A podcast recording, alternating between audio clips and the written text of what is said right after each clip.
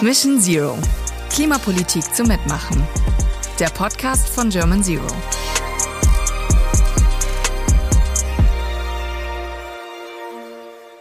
Fakt ist, politisch geht beim Thema Klimaschutz definitiv noch mehr. Und deswegen hat die wissenschaftliche Referentin von German Zero, Lea Nesselhauf, zusammen mit einem Team aus 500 Ehrenamtlichen und Hauptamtlichen ein Gesetzespaket für 1,5 Grad konforme Politik entworfen. Das sogenannte 1,5 Grad Gesetzespaket beinhaltet konkrete Maßnahmen, die alle nachweislich dazu beitragen, dass wir bis 2035 in Deutschland klimaneutral werden. Und darüber sprechen Lisbeth und ich, Lotta, heute mit der lieben Lea. Lea, schön, dass du da bist. Ja, danke. Ich freue mich auch sehr, dass ich heute da sein kann. Wenn du einverstanden bist, lass uns keine Zeit verlieren und direkt ins Thema einsteigen. Das Gesetzespaket, um das es heute geht, ist letzten Februar veröffentlicht worden. Aber warum eigentlich ein Gesetzespaket? Ja, das ist eine gute Frage. Unser Ausgangspunkt war, dass wir uns angeschaut haben, wie die Klimapolitik in den letzten Jahrzehnten gelaufen ist. Und da fällt schon auf, dass die Politik sehr viel auf Individualverantwortung gesetzt hat. Also eben viele Appelle an weniger Fleisch essen, weniger fliegen, mehr Fahrrad fahren und so weiter. Und das sind auch alles wichtige Punkte. Ich will uns gar nicht die Eigenverantwortung absprechen. Das Problem ist nur, dass wir ja sehen, dass es einfach nicht gereicht hat. Und das macht auch auf einer gewissen Ebene Sinn, weil es einfach viele systemische Stellschrauben gibt, die ich als Einzelperson gar nicht drehen kann.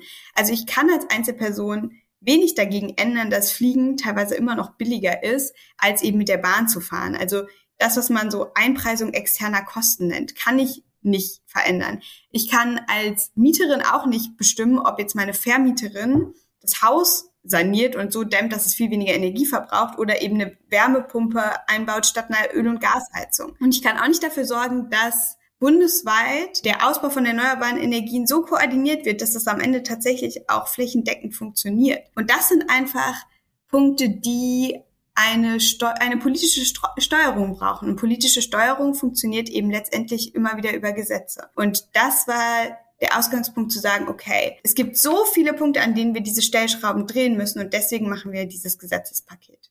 Und was beinhaltet es konkret? Es ist ziemlich dick geworden. Ähm, es hat sehr viele verschiedene Kapitel. Also einerseits eben zu den Sektoren. Also mit Sektoren meine ich Lebens- und Wirtschaftsbereiche.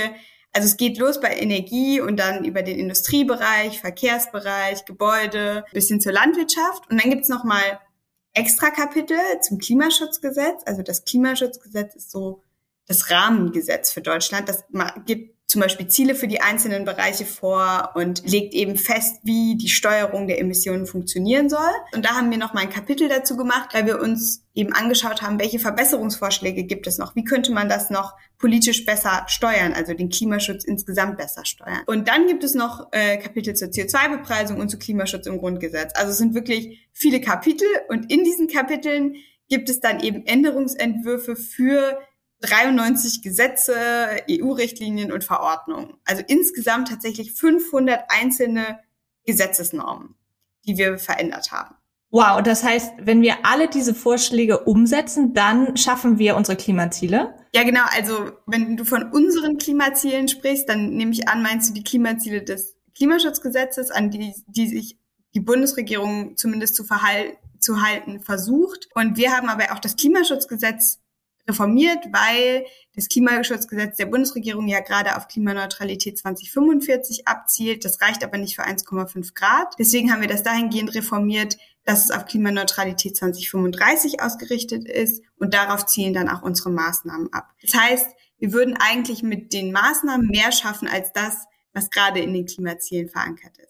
Alles klar, das verstehe ich. Aber was ich nicht verstehe ist, Warum haben wir uns dran gesetzt, dieses Gesetz zu schreiben, wir als German Zero und nicht die Politik? Müsste das nicht eigentlich die Politik machen? Ja, das ist eine gute Frage. Ähm, unser Ausgangspunkt war eben 2019, dass keine der im Bundestag vertretenen politischen Parteien einen Plan hatte, wie wir unseren Beitrag zur Einhaltung des Pariser Klimaabkommens leisten können. Das hat sich tatsächlich im Wesentlichen auch nicht geändert. Auch die Ampelregierung hat zwar einige Sachen vorangebracht, aber es gibt einen bunten Strauß an Maßnahmen, aber die Politik insgesamt ist eben nicht wirklich an der Einhaltung der jährlichen Emissionsreduktionsziele ausgerichtet. Und das bedeutet, dass wir immer wieder eben Klimaziele verfehlen. Das haben wir auch schon gesehen in den letzten zwei Jahren. Und die Projektion, also für die, der Ausblick sozusagen für die nächsten Jahre zeigt auch, dass das so weitergehen wird. Und darum haben wir dann gesagt, okay, also wenn die Politik es nicht mal schafft, ihre nicht 1,5 Grad konformen Ziele einzuhalten und dafür keinen Plan hat, dann machen wir eben einen. Und wir hatten als Nichtregierungsorganisation eben den Vorteil, dass wir nicht drin waren, sondern von außen draufschauen konnten auf das System. Und wir hatten nicht das, was ich so vertikale und horizontale Kompetenzbarrieren nannte. Das heißt, wir konnten, wir mussten nicht in so wir mussten nicht in den einzelnen Sektoren, wir mussten nicht in den einzelnen Referaten denken, sondern konnten darüber hinaus denken. Und wir konnten auch die verschiedenen Gesetzgebungsebenen verknüpfen, also EU-Ebene, Bundesebene, Landesebene und kommunale Ebene. Das ist ja echt ein cooler Impuls aus der Zivilgesellschaft, finde ich. Und mit dem Gesetzespaket und den Texten daraus könnten die PolitikerInnen also direkt loslegen und Veränderungen anstoßen. Wie war die Resonanz da draus? Wir haben vor ungefähr anderthalb Jahren das Gesetzespaket an VertreterInnen aller demokratischen Parteien übergeben und die Resonanz war unterschiedlich. Also unser Ansatz war ja bei dem ganzen Gesetzespaket nie die Demokratie zu ersetzen, sondern wir wollten sie eben ergänzen. Dieses Gesetzespaket sollte eine Unterstützungsleistung sein. Und teilweise haben die Politikerinnen sehr wertschätzend reagiert. Teilweise haben sie sich aber auch ein bisschen glaube ich, angegriffen gefühlt, weil natürlich auch irgendwie eine Kritik dahingehend mitschwang, dass es halt bisher einfach nicht ausreicht, was die Politik tut. German Zero ist ja eine Klimaschutzorganisation, getragen vom Engagement ganz normaler BürgerInnen. Um das Gesetzespaket zu erstellen, haben wir zum Beispiel fast zwei Jahre recherchiert und Datenbanken gewälzt, Thesen aufgestellt und sie in Workshops mit ExpertInnen aus Wissenschaft, Wirtschaft und manchmal auch Verwaltung gegengecheckt und wieder und wieder überarbeitet. Und die ersten Ergebnisse sind schließlich in einem 500 Seiten dicken Maßnahmenkatalog geflossen, der im Sommer 21 veröffentlicht wurde. Bis hierher ja schon eine unglaublich intensive Arbeit. Und danach gab es weitere Realitäten Realitätschecks, bevor Leas Team die wichtigsten Maßnahmen mithilfe von ehrenamtlichen JuristInnen zu Gesetzestexten ausformuliert hat. Im Februar stand nach zweieinhalb Jahren das finale Gesetzespaket. Wie hat sich das angefühlt, Lea?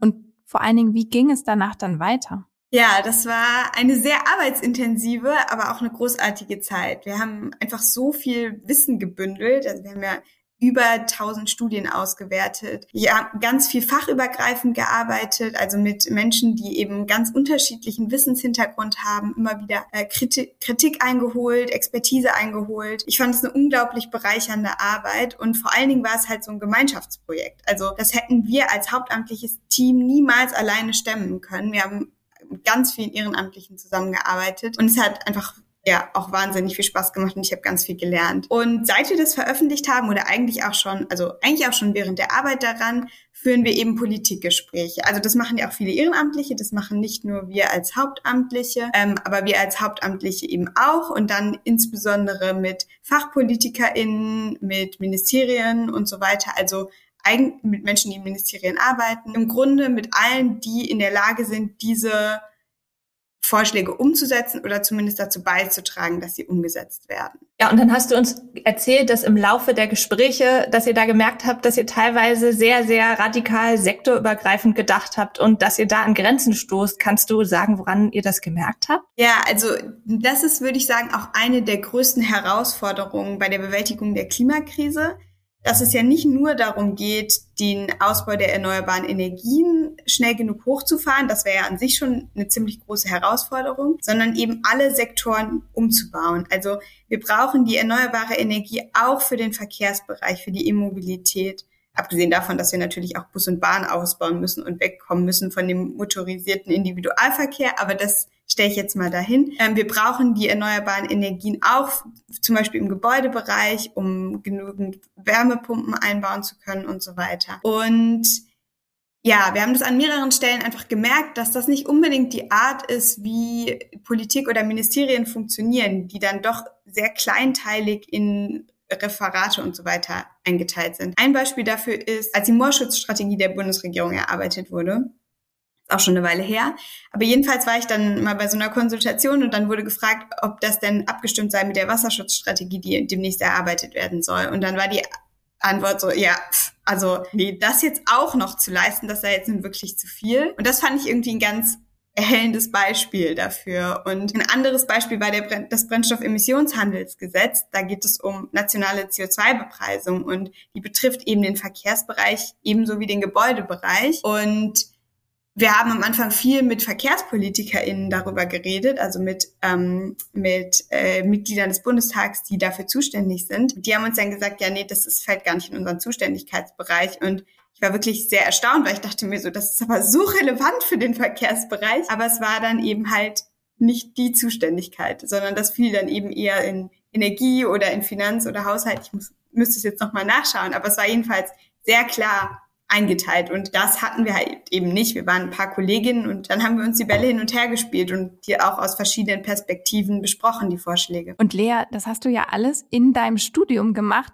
Du hast dein Studium pausiert und hast dann bei German Zero an diesem Gesetzespaket gearbeitet, richtig? Genau. Ich habe mein Studium, also ich bin über ein Praktikum zu German Zero gekommen. Ich hatte vorher Jura studiert und internationale Menschenrechte und bin dann über ein Praktikum zu German Zero gekommen. Ähm, und dann wurde ich gefragt, ob ich Lust habe, da noch weiter hauptamtlich zu arbeiten. Und dann dachte ich, ja gut, das erscheint mir gerade so ein wichtiges Projekt und so ein spannendes Projekt, dass ich gerne mir diese Zeit nehmen möchte und habe dann eigentlich war es geplant, dass ich mir, dass ich ein Semester aussetze. Aus dem einen sind dann zwei geworden und dann zweieinhalb. Genau, und bis dahin war das Gesetzespaket dann aber auch fertig.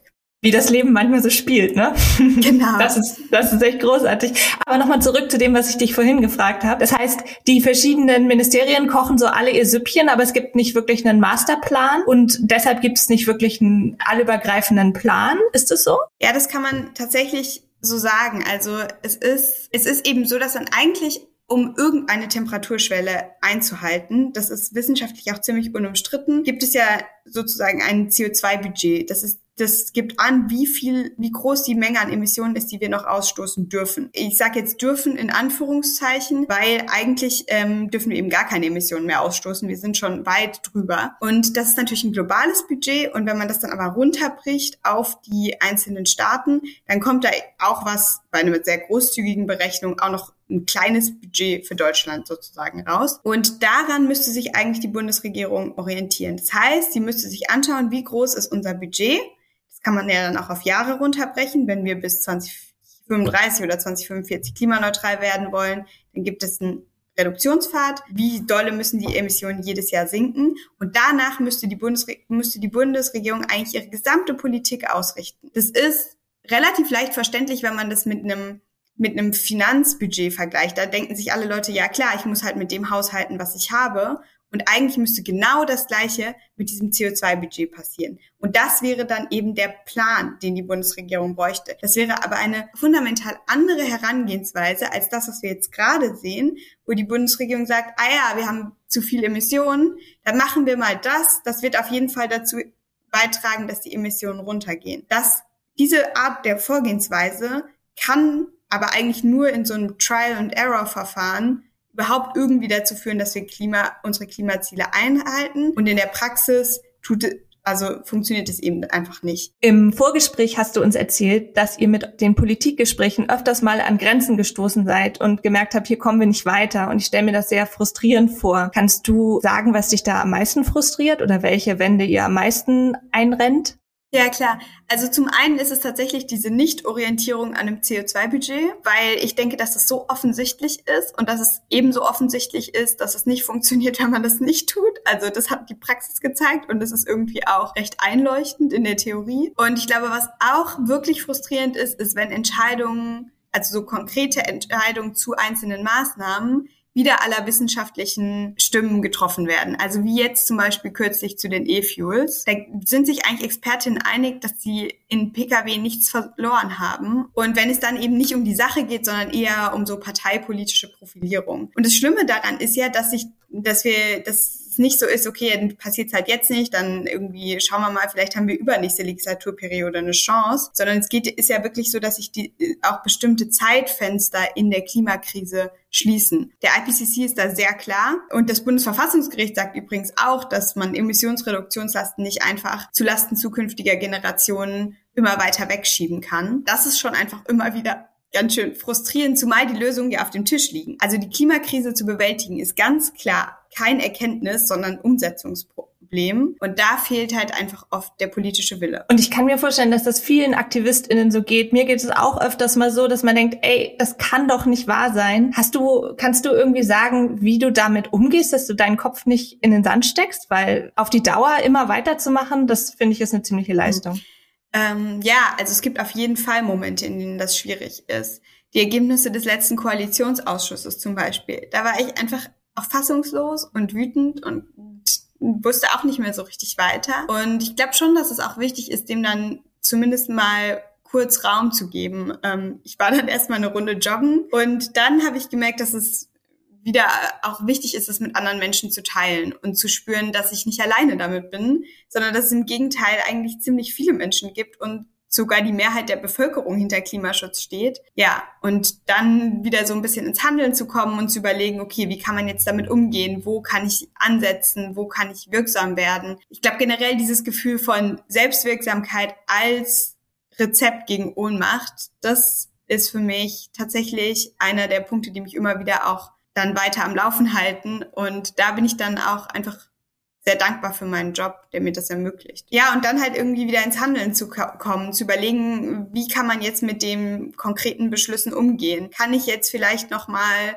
bestimmte Mitglieder des Bundestags kontaktieren? Welche Aktionen könnte man starten? Macht es jetzt vielleicht Sinn, gerade eine Demo zu organisieren? Macht es vielleicht Sinn, nochmal Wissenschaftler zu organisieren und äh, zu kontaktieren und einen offenen Brief zu schreiben? Also diese Art von Aktivitäten dann wieder ins Leben zu rufen. Das heißt, was konkret würdest du jemanden raten, der aktiv werden möchte? Es gibt so ein paar Fragen, die ich mir stellen würde. Also ich glaube, eine Frage ist, oder so vielleicht die Hauptfrage ist, wo kann ich viel bewirken? Und dann gehört dann natürlich erstmal zu sich zu überlegen, was sind eigentlich meine Stärken? Also wie kann ich Dinge bewegen und wo kann ich diese Stärken wirkungsvoll einsetzen? Also was sind vielleicht auch die größeren Hebel, die ich sehe in der Gesellschaft oder ja, genau, jetzt in Bezug auf die Klimakrise könnte man sich das überlegen, aber natürlich auch auf alle anderen möglichen anderen Formen des Engagements. Und ich denke aber auch, dass es wichtig ist, sich immer wieder auch zu fragen, wofür schlägt mein Herz? Also was kann ich gut, aber was bereitet mir auch Freude? Weil wenn man diese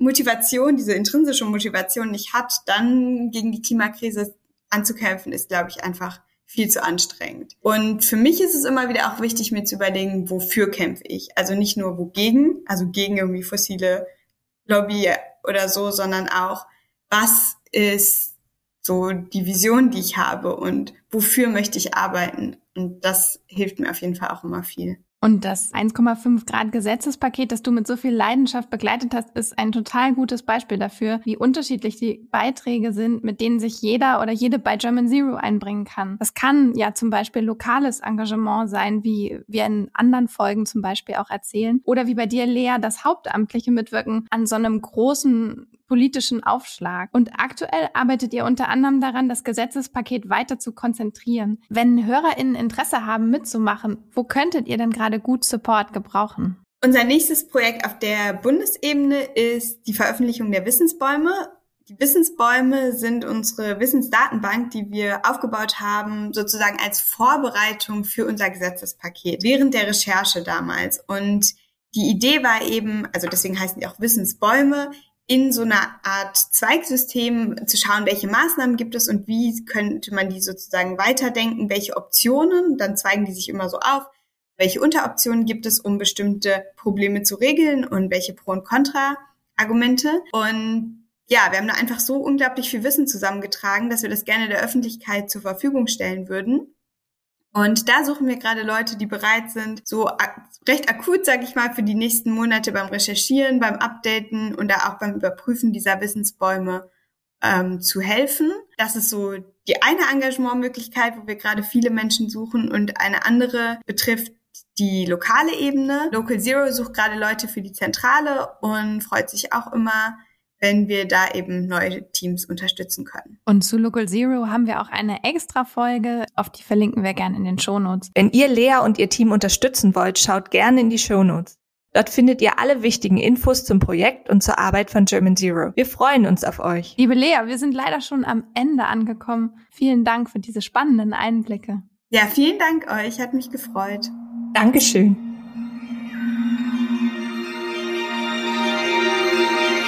Dieser Podcast wurde ehrenamtlich produziert von Lisbeth Serafin, Jennifer Reit, Jule Weigele und Lotta Meyer im Auftrag von German Zero Deutschland und in Zusammenarbeit mit Verstärker Hamburg. Executive Producer Julia Pieper. Schnitt und Postproduktion Tjauven Dietzke. Musik Peter Müßig. Sprecherin Ann Eckert. Danke auch an Johannes Lai, Ina Krings sowie allen Mitwirkenden aus unserem Diversitätsbeirat.